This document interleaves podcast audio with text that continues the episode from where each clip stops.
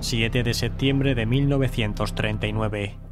Una semana después de que Alemania atacase Polonia, 11 divisiones del ejército francés, con varios centenares de carros de combate, irrumpen en la frontera occidental del Tercer Reich, haciendo saltar todas las alarmas en el alto mando alemán.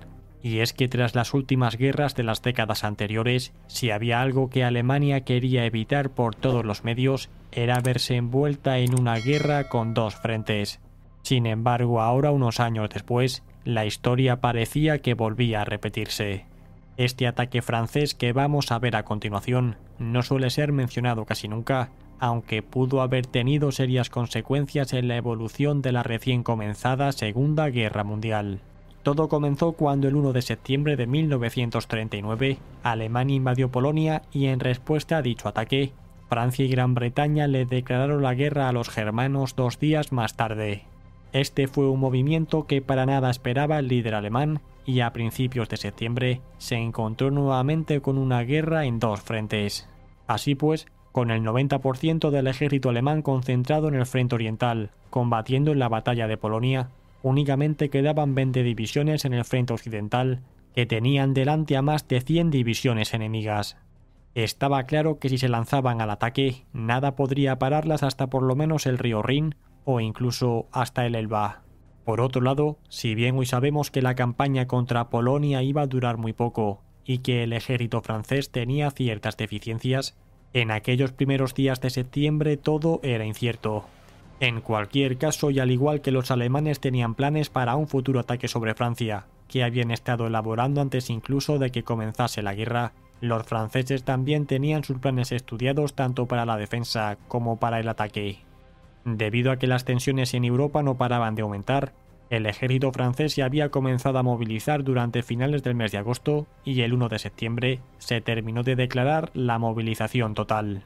Siguiendo la estrategia de ser el primero en golpear a su enemigo, los franceses se prepararon para iniciar una ofensiva sobre Alemania con más de 40 divisiones y 400 carros de combate, con la que debían penetrar por todo el territorio alemán al oeste de la línea Sifrido. Si bien estas eran las fuerzas que estaban previstas para que participaran en la ofensiva, el precario sistema de transporte francés no permitió tenerlas a todas listas para la fecha en la que el ataque se inició. Hay que indicar que si bien el comienzo de la ofensiva estaba previsto para mediados de septiembre, los franceses tuvieron que adelantarla una semana debido a que el ejército polaco se estaba desintegrando ante el avance alemán. Así pues, estos factores hicieron que el ataque se hiciese con menos fuerzas de lo que estaba previsto. Otro asunto a valorar es que los franceses estaban muy preocupados por un posible ataque aéreo masivo alemán contra sus ciudades y eso llevó a que gran parte de sus esfuerzos fuesen orientados a protegerse de esto. Finalmente el ataque francés comenzó el día 7 de septiembre y en él participaron un total de 11 divisiones por un ancho de frente de 32 kilómetros. Esta ofensiva tuvo lugar en las inmediaciones de la ciudad de Sarrebruck, en la propia zona de la cuenca del Sarre. Hay que indicar que los franceses conocían muy bien esta zona, ya que la habían ocupado durante los años 20. Así pues, este ataque evolucionó de forma muy favorable y los franceses vencieron a la débil resistencia alemana que había sentada en el sector. En total, se estima que consiguieron avanzar unos 8 kilómetros dentro de la frontera alemana y capturaron 12 pequeños pueblos de la región, entre los que se incluyen Hersheim, Inn o Medesheim. Este avance de entre 8 a 10 kilómetros se llevó a cabo durante toda una semana, en la que los franceses avanzaron muy despacio y con mucha precaución, temerosos en todo momento de cualquier contraataque alemán. Por su parte, los alemanes, que contaban con muy pocas unidades en el sector, no pudieron hacer otra cosa que intentar retrasar el avance francés lo máximo posible mientras esperaban refuerzos. Para ello, minaron todas las carreteras del sector y las zonas aledañas y establecieron posiciones defensivas de bloqueo que consistían en apenas un pequeño grupo de soldados armados con ametralladoras. Así pues, el bando alemán ordenó a su primer ejército, que era el que estaba defendiendo el sector, que no llevase a cabo ningún contraataque importante y que únicamente se limitasen a contener y a retrasar el avance francés. Aún así, y a pesar de esta orden, se llevó a cabo algún pequeño contraataque contra los blancos franceses, que pudo recuperar alguna pequeña aldea sin demasiada importancia. Lo que está claro es que pese a su reducido número y tal y como al final comprobaremos cuando veamos las bajas de ambos bandos en esta operación, los alemanes cumplieron el objetivo de retrasar a los franceses y hacer que avanzasen al ritmo de una tortuga de un kilómetro por día.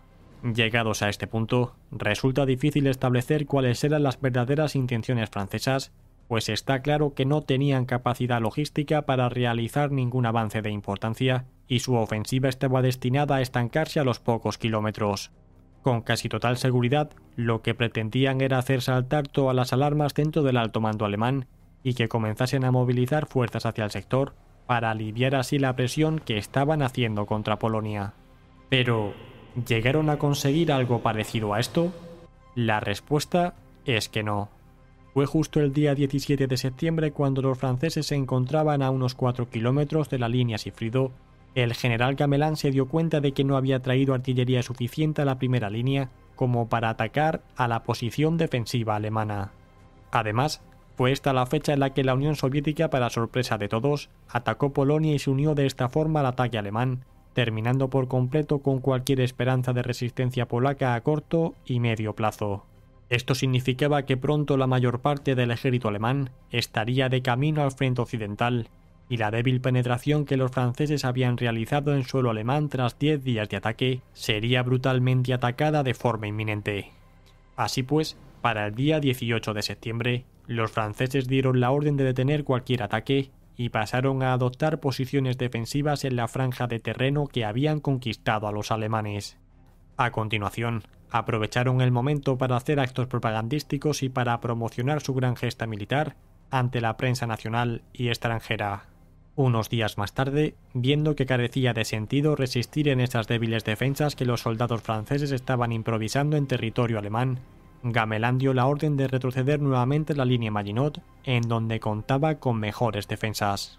Esto llevó a que poco a poco los franceses fuesen abandonando el territorio alemán de forma ordenada, completando definitivamente este repliegue durante mediados de octubre al mismo tiempo que los franceses estaban terminando de abandonar el territorio que un mes antes habían conquistado. Los alemanes lanzaron una ofensiva en la zona que recuperó todas las ciudades perdidas y continuaron avanzando hasta unos pocos kilómetros en el interior de la frontera francesa.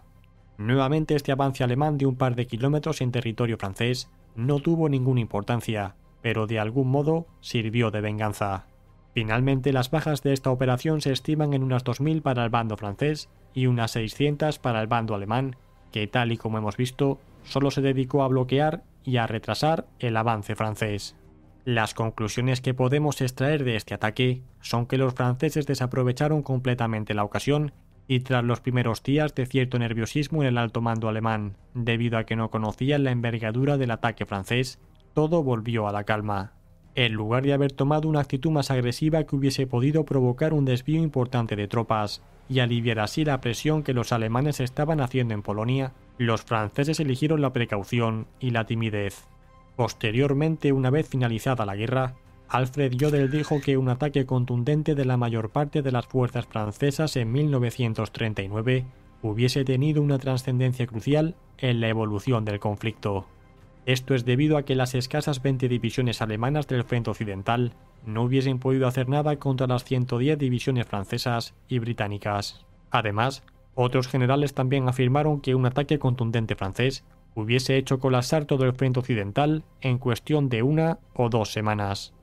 Y bien, hasta aquí este programa sobre este capítulo tan poco conocido de la Segunda Guerra Mundial. ¿Qué opináis vosotros? ¿Consideráis que los franceses hubiesen podido poner toda la carne en el asador y haber organizado un ataque contundente que sí que hubiese tenido consecuencias? Os dejo la descripción el programa que subimos hace poco sobre cómo Guderian y Rommel se abrieron paso por Francia cuando los alemanes atacaron este país en mayo de 1940, en donde se puede ver cómo la diferencia entre un ataque y otro es total. Gracias a todos por formar parte de esta comunidad, especialmente a los patrocinadores que hacéis esto posible. Suscríbete y comparte este programa si te ha gustado y nos vemos como siempre cada miércoles y domingo. Hasta pronto.